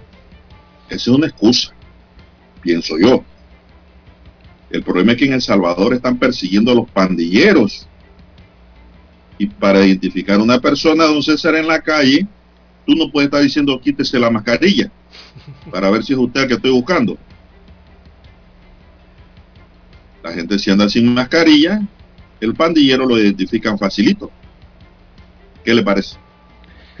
Bueno, podría ser una, una de las situaciones, don Juan de Dios, pero lo principal creo es, según las cifras del Salvador, es las, eh, la, la, alta tasa de inmunidad que tiene El Salvador. Es uno de los países como en conjunto en Panamá y Costa Rica de los que mayor vacunación tiene entre la población. Es eh, una campaña amplia en El Salvador y también los propios contagios ¿no? que han bajado enormemente allá en esa tierra centroamericana, don Juan de Dios. Eh, y bueno, la han dejado opcional, eh, le han quitado la obligatoriedad, pero bueno, las personas tienen la opción de seguir utilizándola o no. Tratan de regresar entonces a la normalidad en El Salvador. Bueno, por otro lado tenemos que el Consejo Permanente de la Organización de Estados Americanos, OEA, aprobó ayer suspender a Rusia como observador permanente en castigo por la invasión a Ucrania y en una apuesta por aislar aún más a Moscú en el plano internacional. Reunidos en un encuentro extraordinario que tuvo un formato híbrido, el Consejo Permanente de la organización con sede en Washington dio luz verde a una resolución contra Rusia con 25 votos a favor, 0 en contra, 8 abstenciones y una ausencia. Las atenciones fueron de Honduras, México, El Salvador, San Cristóbal y Nieves, San Vicente y las Granadinas, Argentina, Bolivia y Brasil. Nicaragua estuvo ausente. La suspensión tiene efecto inmediato y se prolongará hasta que el gobierno cese sus hostilidades, retire todas sus fuerzas y equipos militares de Ucrania dentro de sus fronteras internacionales reconocidas y vuelva a la senda del diálogo y la diplomacia, señala el texto de la resolución. Es una suspensión de ese organismo. Bien, eh, en más títulos internacionales para la mañana de hoy, don Juan de Dios, la Corte de la Haya ordena a Colombia el cese inmediato de sus actividades en zona marítima de Nicaragua, don Juan de Dios. Así que esta Corte Internacional dictaminó que Colombia debe cesar de inmediato los patrullajes y sus intentos por controlar la pesca en áreas del Caribe que según el Tribunal de la Haya están dentro de la zona económica exclusiva de Nicaragua. Recordemos que esos mares eh, territoriales llegan hasta allá por San Andrés, frente a Nicaragua, ¿no? los, los colombianos. Así que el tribunal dictaminó que las actividades de Colombia en la zona nicaragüense, incluida la cesión de derechos de pesca a terceros y la interferencia en la investigación marítima, violan los derechos soberanos de la República de Nicaragua. Así que esa sentencia redujo la extensión del mar que pertenece a Colombia en el Caribe y sus alrededores, por allí donde está la isla de San Andrés.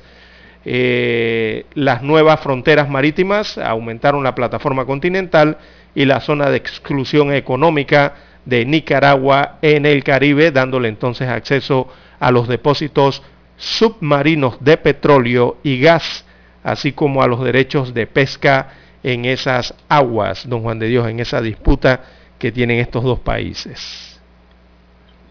Bueno, y en Estados Unidos, don César, los repartidores de comida de Nueva York que hacen entregas de pedidos a través de las aplicaciones lograron otra victoria en sus reivindicaciones, ya que a partir de hoy tendrán derecho a recibir más información sobre las entregas antes de aceptarlas y podrán decidir qué tan lejos quieren ir y qué puentes o túneles no están dispuestos a atravesar. Ah, por los, los deliveristas, como se autodenominan estos trabajadores, casi todos inmigrantes, tendrán derecho a decidir qué rutas de entrega usarán, a cobrar al menos una vez a la semana y a recibir gratis una bolsa térmica para alimentos después de seis entregas, informaron en comunicado el alcalde Eric Adams y el Departamento de Asuntos del Consumidor. Estas leyes de protección de los trabajadores son la segunda parte de un conjunto de nuevas leyes aprobadas el año pasado que regulan aplicaciones de entrega de alimentos. Se calculan que hay más de 65 mil trabajadores en el sector de entrega de comida, siendo los más numerosos los latinos, seguidos de los eh, bangladíes de Bangladesh. El alcalde Adams destacó que estos trabajadores se enfrentan a condiciones difíciles durante todo el año, a medida por un salario exiguo, simplemente para hacer su trabajo. Estas protecciones ganadas con tanto esfuerzo son de vital importancia para avanzar en el trabajo. Bueno, eso es allá en Nueva York. ¿eh? Sí, es que el delivery, se, el delivery se tomó el mercado prácticamente, ¿no? El delivery de las comidas la entrega de los pedidos. Eh, eh, eh, lo que ocurre que con eso, don Juan de Dios, es que, bueno, uno recibe la comida ya por a través de una motocicleta, la llevan a su casa y se la entregan allí en un paquete. Pero antes de que eso llegue a su casa, don Juan de Dios, eso tiene un proceso logístico, eso tiene un proceso de etapas que tiene que cumplirse en el delivery, ¿verdad? El embalaje adecuado, las medidas sanitarias, todo eso, lo que involucra que esa motocicleta por dónde va, si, si, le cobran peajes en las autopistas, en los highways, todo eso es un proceso logístico que tienen que cumplir, sobre todo en una gran ciudad, una metrópoli como eh, Nueva York. Así que por eso hablan de estos temas eh, laborales allá en estas tierras norteamericanas respecto a estos eh, deliveries, ¿verdad? Pero, don César, los deliveristas allá andan en bicicleta para que sepan. También, sí, también dentro de la ciudad. entre dos ruedas, ¿no? Andan en bicicleta. Y sumado al otro tema de los cambios de estaciones, recordemos allá la, parte meteorológica, el clima, ¿no? De, los Estados Unidos de América, estás en verano, hay veces que hay nieve, todo eso influye, ¿no? En el proceso de entrega eh, delivery y, cómo lo hacen y, y las seguridades que tienen, ¿no? Bien, de don Juan de Dios, la ellos, ellos hacen más plata, don César, es con la propina. Exacto, sí. Y el salario que le den. Sí, pero eso, pero la, la, la, la, propina en Estados Unidos es eh, prácticamente una ley, don César. Ajá. Hay que dar propina. Yo tengo un conocido que vivió en Estados Unidos años, don César. Nunca el restaurante le pagó un salario, pero él vivía de la propina y recogió mucho dinero haciendo ese trabajo por la propina. Me contaba él de que allá los latinos se pelean los puestos de servir a la, eh, a la comunidad comercial, a la comunidad consumidora de alimentos, porque saben que la propina ya es como especie de una ley. Es una ley. Una cuasi ley. Y pues allí hay una fuente de ingreso. Y si eh, por eso que allá el que, atiende a don César, el que atiende allá, eh, oiga, lo hace con, con dedicación y esmero. Ah, claro, mejorar la experiencia del para comprador. Recibir ese premio. Exactamente, para mejorar la experiencia del comprador y así ganar eh, a más adeptos y más clientes, ya sean a, través de las tecnologías digitales o, o clientes personales allí, ¿no? Eh, pero eso involucra la verdad que eso involucra toda una cadena de suministro. las personas creen que simplemente es que llegó la moto ya con su pizza o su comida o, su paquete. No, no, eso es una cadena de suministros eh, bastante amplia y de mucha demanda, sobre todo en estas grandes ciudades, ¿no?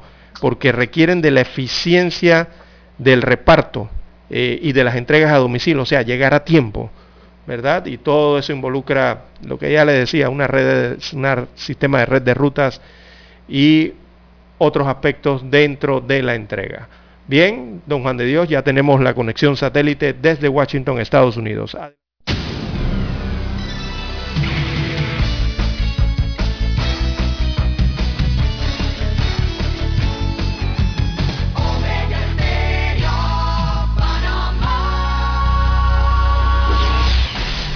El satélite indica que es momento de nuestra conexión. Desde Washington vía satélite y para Omega Estéreo de Panamá, buenos días América. Buenos días América, vía satélite desde Washington. Noticiero Omega Estéreo.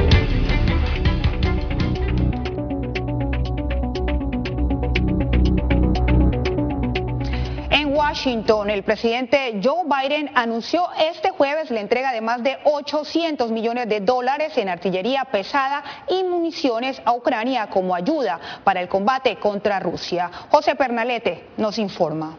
Desde la Casa Blanca, el presidente Joe Biden ha comprometido otro paquete de ayuda para Ucrania que contempla soporte estratégico contra el despliegue de Rusia. El mandatario estadounidense indicó que el acuerdo es de 800 millones de dólares en equipos de artillería, vehículos blindados de transporte y unidades de vigilancia tipo dron. Con este último desembolso casi he agotado la autoridad de retiro que tengo que el Congreso autorizó para Ucrania en un proyecto de ley de gastos bipartidista el mes pasado. Para sostener a Ucrania durante esta lucha, la semana que viene voy a enviar al Congreso una solicitud de presupuesto suplementario para mantener el flujo de armas y municiones sin interrupción. Este jueves, el presidente de Ucrania, Volodymyr Zelensky, se reunió en Kiev con el jefe de gobierno español Pedro Sánchez y con la primera ministra de Dinamarca, Mette Frederiksen. Los dignatarios recorrieron las ruinas en la localidad de Borodianka en rueda de prensa, Zelensky dijo que soldados rusos han ocupado ubicaciones de la asediada ciudad de Mariupol. No obstante, dijo que tropas ucranianas sostienen resistencia. Sé que capturaron la mayor parte de Mariupol. Todos lo sabemos muy bien. También hay una parte de nuestra ciudad donde están estacionadas nuestras tropas que se quedaron allí. Ellos permanecen allí en este momento. Rusia informó que mantiene un cerco en las inmediaciones de la planta siderúrgica en Mariupol, último bastión ucraniano en esa ciudad. José Perralete, Voz de América.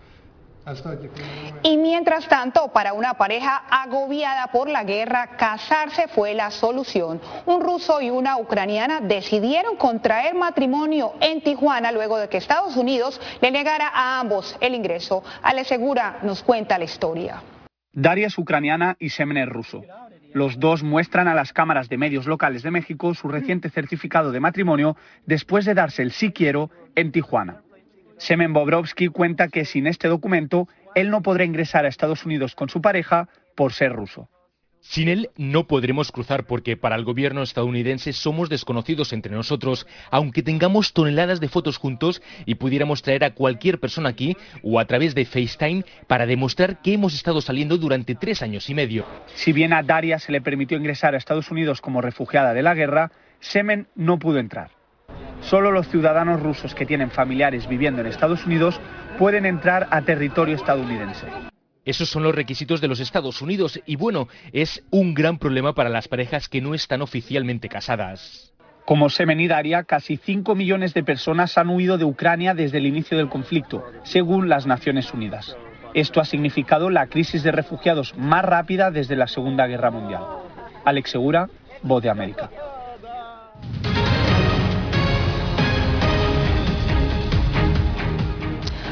Acelerar el trámite de visas para migrantes cubanos fue el pedido que hizo La Habana este jueves durante una reunión de alto nivel en Washington. Nos conectamos con Jorge Agobián en la Casa Blanca, quien nos tiene más detalles. Jorge, ¿hubo alguna respuesta del gobierno de Estados Unidos?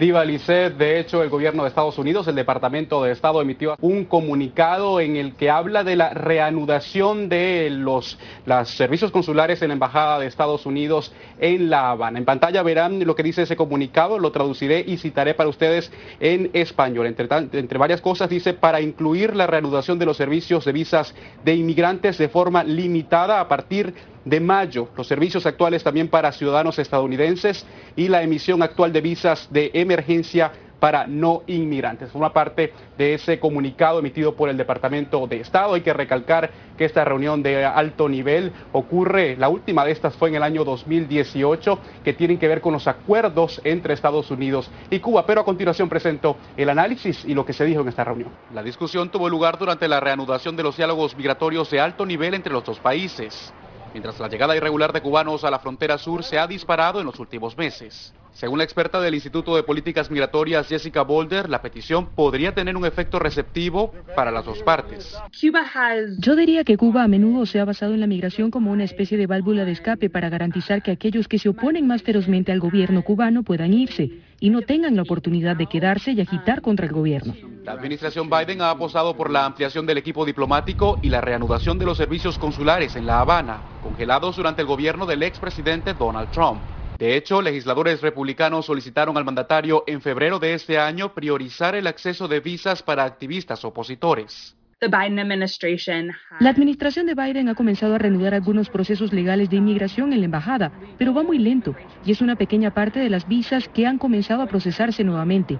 Así que ciertamente hay trabajo por hacer en esa tarea. El llamado fundamental es a cumplir los compromisos tanto Estados Unidos como Cuba abogaron por reavivar los compromisos migratorios de larga data.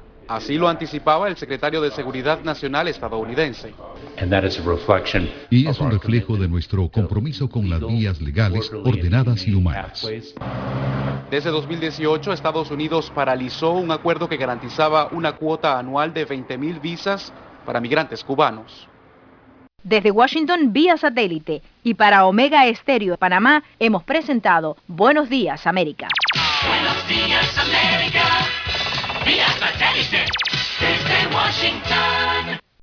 La mejor franja informativa matutina está en los 107.3 FM de Omega Estéreo, 530 AM.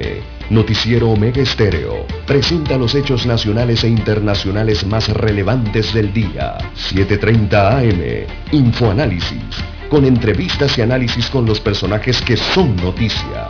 De 8 y 30 a 9 y 30 de la mañana. Sin rodeos. Con Álvaro Alvarado. De lunes a viernes. Por Omega Estéreo.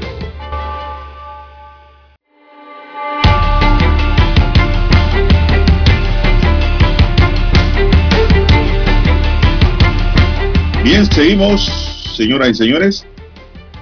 La decisión del vicepresidente de la República, José Gabriel Carrizo, de no postularse para la Secretaría General del PRD, ha generado una serie de interrogantes dentro y fuera del partido de gobierno. Desde el propio colectivo han salido a aplaudir o tratar de explicar la decisión de Carrizo, que todavía no ha explicado. Tras el cierre de las inscripciones el miércoles en la búsqueda de un cargo dentro del CEN, están entre otros los diputados Benicio Robinson, Cristian Adames y Raúl Pineda. El desgaste de estas figuras del PRD rodeadas de constantes denuncias según fuentes consultadas terminaron por incidir en la decisión de Carrizo, dice hoy el diario La Estrella de Panamá. El plan sería buscar una renovación total de la Junta Directiva del CEN en mayo, de acuerdo con lo que exige la ley electoral. Dos de los tres quinquenios post-invasión en el que el PRD ha llegado al poder lo ha conseguido con un candidato que controlaba el CEN del colectivo. El cargo de secretario general ha sido el que históricamente ha tenido el mayor peso político dentro del partido de Omar Torrijos. Tanto los expresidentes Ernesto Pérez Valladares como Martín Torrijos utilizaron el CEN para lograr su candidatura presidencial y luego llegar al palacio. Laurentino Cortizo, sin embargo, llegó a la presidencia sin pertenecer al CEN del colectivo, algo que Carrizo busca repetir o por lo menos parece buscar al no postularse. Pero sí, dar un discurso televisivo a la nación a pocos minutos de cerrarse las inscripciones el miércoles. En 2019, Cortizo sorprendió conquistando la presidencia de la República sin ser miembro del CEN. Siendo un miembro de base, un militante más destacó el propio Carrizo. Reiteró que no se postularía ningún cargo en el CEN del PRD porque no va a adelantar los tiempos políticos ni mucho menos distraerse en las responsabilidades que tiene en los próximos dos años y meses que aún quedan de gestión gubernamental. El abogado Federico Alfaro, en entrevista ayer en televisión, indicó que el vicepresidente Carrizo a título personal estaría apoyando la candidatura de Rubén de León para la secretaría del PRD. A Pedro Miguel González, actual secretario general del PRD y quien busca reelegirse, le preocupaban mucho los planteamientos que se vertían desde hace meses sobre la posibilidad de que Carrizo aproveche su posición en el gobierno y se impusiera como secretario para luego dar el salto como candidato a la presidencia. Sin embargo, González ponderó positivamente que Carrizo ni Cortizo hayan optado por ninguna posición en el CEN. Todavía tenemos retos pendientes con los que estamos comprometidos. Resolver de una vez por todas el desabastecimiento de las medicinas y ponerle un alto a los sobreprecios que han asfixiado por años al pueblo panameño, aseguró el vicepresidente en su discurso del miércoles. Carrizo en su mensaje a los miembros del PRD dijo que sus responsabilidades con el país y con todos los panameños no pueden ser suplantadas, están por encima de cualquier aspiración. El PRD publicó ayer la lista de los candidatos a los distintos cargos del CEN en la que resaltaba para que la presidencia del colectivo Allí tienen cuatro aspirantes y tres para el cargo de secretario general. Para la presidencia aspiran el diputado Benicio Robinson, la exministra de Salud Rosario Turner, Eduardo Ríos y Manuel Caballero. En cuanto a la Secretaría General, además de Pedro Miguel González, el exdiputado de León y Leonel Rodríguez buscan ocupar ese cargo. Entre los aspirantes al CEN también hay ministros de Estado, diputados y directores de entidades gubernamentales. Unos 53 periodistas buscan la elección a uno de los 10 cargos que conforman el CEN, de los cuales solo nueve aspirantes son mujeres y el resto son hombres, don César. ¿Qué más tiene usted sobre esto? ¿Qué se ha dicho? ¿Qué se prevé? Bueno, eh, don Juan de Dios, ayer eh, Carrizo eh, apareció, reapareció, digámoslo así. Eh, el vicepresidente reapareció el día después entonces que se conociera esa decisión de no postularse en la Secretaría General del PRD. Apareció flanqueado por eh, lo que se puede conocer como o decir como su círculo cero, que son el ministro Rafael Sabonge de Obras Públicas y también eh, José Alejandro Rojas, que es ministro consejero de la presidencia, al igual que Ramón Martínez, que es el ministro de Comercio e Industrias. Eh, Carrizo aseguró ayer, mira la declaración que dio don Juan de Dios, eh, dijo ayer, o más bien aseguró, abro comillas, le cito al vicepresidente de la República, una cosa, una cosa es el rango, otra cosa es la jerarquía. Se refirió así entonces al presidente de la República, que dice que es un hombre más de base del partido, y puede ser que no tenga el rango dentro del partido, pero tiene la jerarquía de la máxima autoridad. Y es la razón por la que el partido se ha fortalecido, es lo que considera el vicepresidente y que les manifestó a los periodistas que estaban allí en ese momento. Así que él también... ¿Usted sabe qué quiso decir ahí, don César? sí, es que es distinto el rango de la jerarquía, don Juan de Dios. Lo que quiso decir allí es que él no necesita estar en el CEN para mandar y decidir y postularse también Más o menos. a candidato presidencial. Así es. Eso es Porque que las diferencias entre el rango allí. y la jerarquía son abismales, don Juan de Dios. Cuando se está refiriendo al rango, recordemos que el rango no- regularmente es efímero, es perecedero, ¿no? Mientras que la jerarquía, la jerarquía sí trasciende, don Juan de Dios, ¿verdad? Trasciende. Eh, así que eh, es un juego de palabras interesantes que utilizó el vicepresidente. Bueno, de la pero ese juego de palabras largas lo utilizaban los militares en Panamá. Mm, también, sí. En Panamá habían capitanes que mandaban más que los mayores y hasta los tenientes coroneles, Buen ejemplo, sí. porque ahí está la diferencia entre rango y jerarquía. Lo que, lo- ¿Quién es el que manda? Exacto. Lo que hay que saber es, lo que hay que saber en vida es eh, si tú tienes rango o, o si ya tú tienes la jerarquía, don Juan de Dios. Eso es lo que hay que saber, ¿verdad? Es que rango y jerarquía deben ir acompañados. Así es, exacto. Entonces, deben, deben ir de la mano. Pero parece ser que en el PRD no es así, Eh, como tampoco lo fue con las fuerzas de defensa. sí, regularmente eh, el que tiene rango eh, es el que dice que vayan, pero el que tiene jerarquía es el que dice síganme.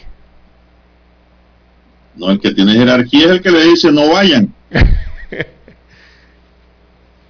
Para que usted sepa Mm, quién es el jerarca. Y a quién siguen, ¿no?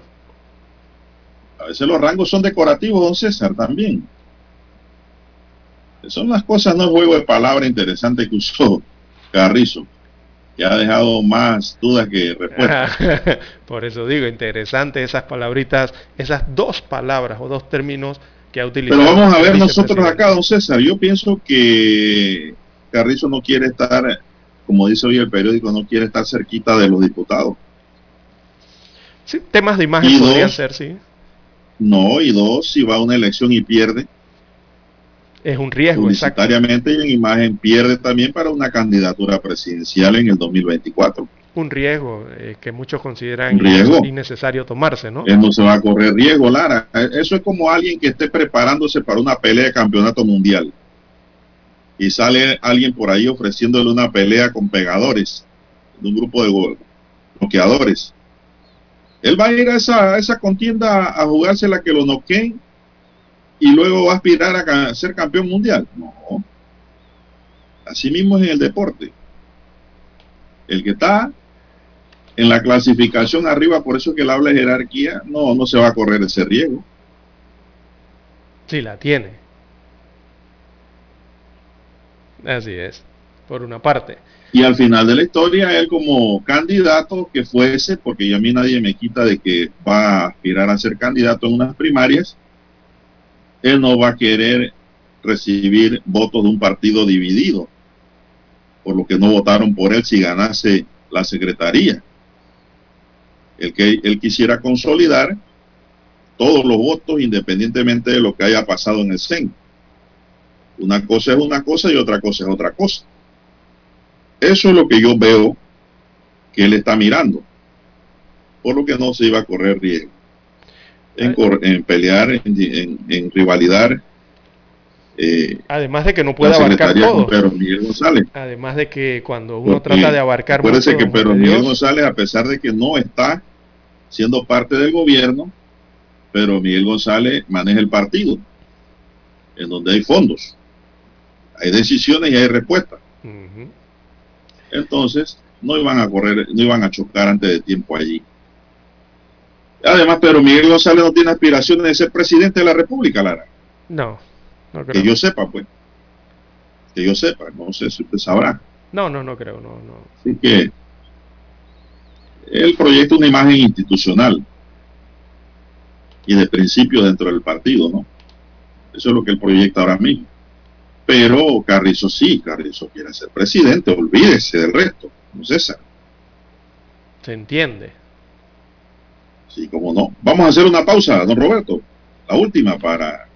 Noticiero Omega Estéreo. Problemas de tierra, accidentes graves, reclamos a aseguradoras, incumplimientos de contratos, reclamos de herencias, todo asunto civil y penal, consulte al 6614-1445. Ahora contamos con el servicio de asesoría, confección de pliegos de cargos, impugnación y defensa en materia de contrataciones públicas. 6614-1445. Licenciados Juan de Dios Hernández Sanjur y Belkis Hernández Díaz.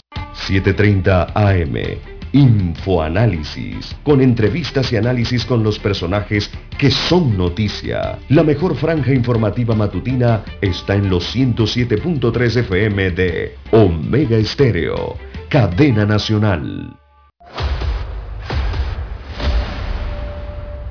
Desde los estudios de Omega Estéreo, establecemos contacto vía satélite con la voz de América. Desde Washington, presentamos el reportaje internacional.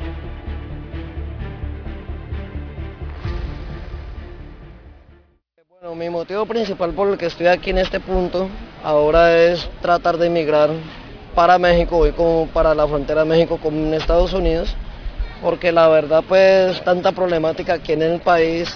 Por estas razones, el colombiano Carlos Saavedra tomó la decisión de cruzar la selva del Tapón del Darién, un paso temido por los millones de migrantes sin la debida documentación que buscan migrar a Estados Unidos. La idea mía es eh, salir del país para encontrar una estabilidad económica. Sandra Julio, secretaria de gobierno de Acandí, un municipio fronterizo con Panamá, que es la puerta al Darién, afirma que el tránsito de colombianos por esta ruta es inusual. Esto es un fenómeno eh, extraño y, digamos que es, es muy nuevo a lo que nosotros nos ha tocado vivir. También el, el fenómeno del flujo migratorio de venezolanos tampoco era tan alto y de un tiempo para acá ha ido como, como en alza. Freddy Marín, concejal de Necoclí, municipio al noroeste de Colombia y paso obligatorio para los migrantes que viajan hacia Estados Unidos desde Sudamérica, dice que el flujo de personas de diferentes nacionalidades se incrementará en los próximos meses. Se han salido colombianos, póngale unos 5 o 6 semanales. Más de 2.500 migrantes han cruzado la selva del Darién en lo corrido 2022, según las autoridades, las cuales prevén que esta cifra se triplique con la terminación del título 42. Jair Díaz, Voz de América, Bogotá. Escucharon vía satélite desde Washington el reportaje internacional. Noticiero Omega Estéreo.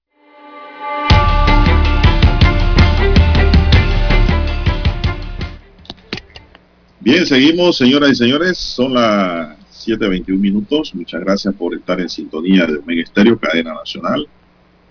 Eh, bueno, don César, yo no, yo creo que ahora no sé, yo voy a hacer una pausa sobre lo que allí ha ocurrido en el PRD, porque también leí una glosa por allí, creo que en la estrella, no me equivoco, en crítica, tengo que verificar, eh, que dice que al final de la historia, antes de las elecciones, va a salir una nómina de consenso. De nuevo. Sí. Eh, la misma historia que, que, acabamos de vivir hace 24 horas, 48 horas en, dentro del PRD. Pero dice que antes de la fecha surge una, puede surgir una nómina de consenso y la presentan y esa es y se acabó. Mm. No sé si eso eh, lo permiten los estatutos.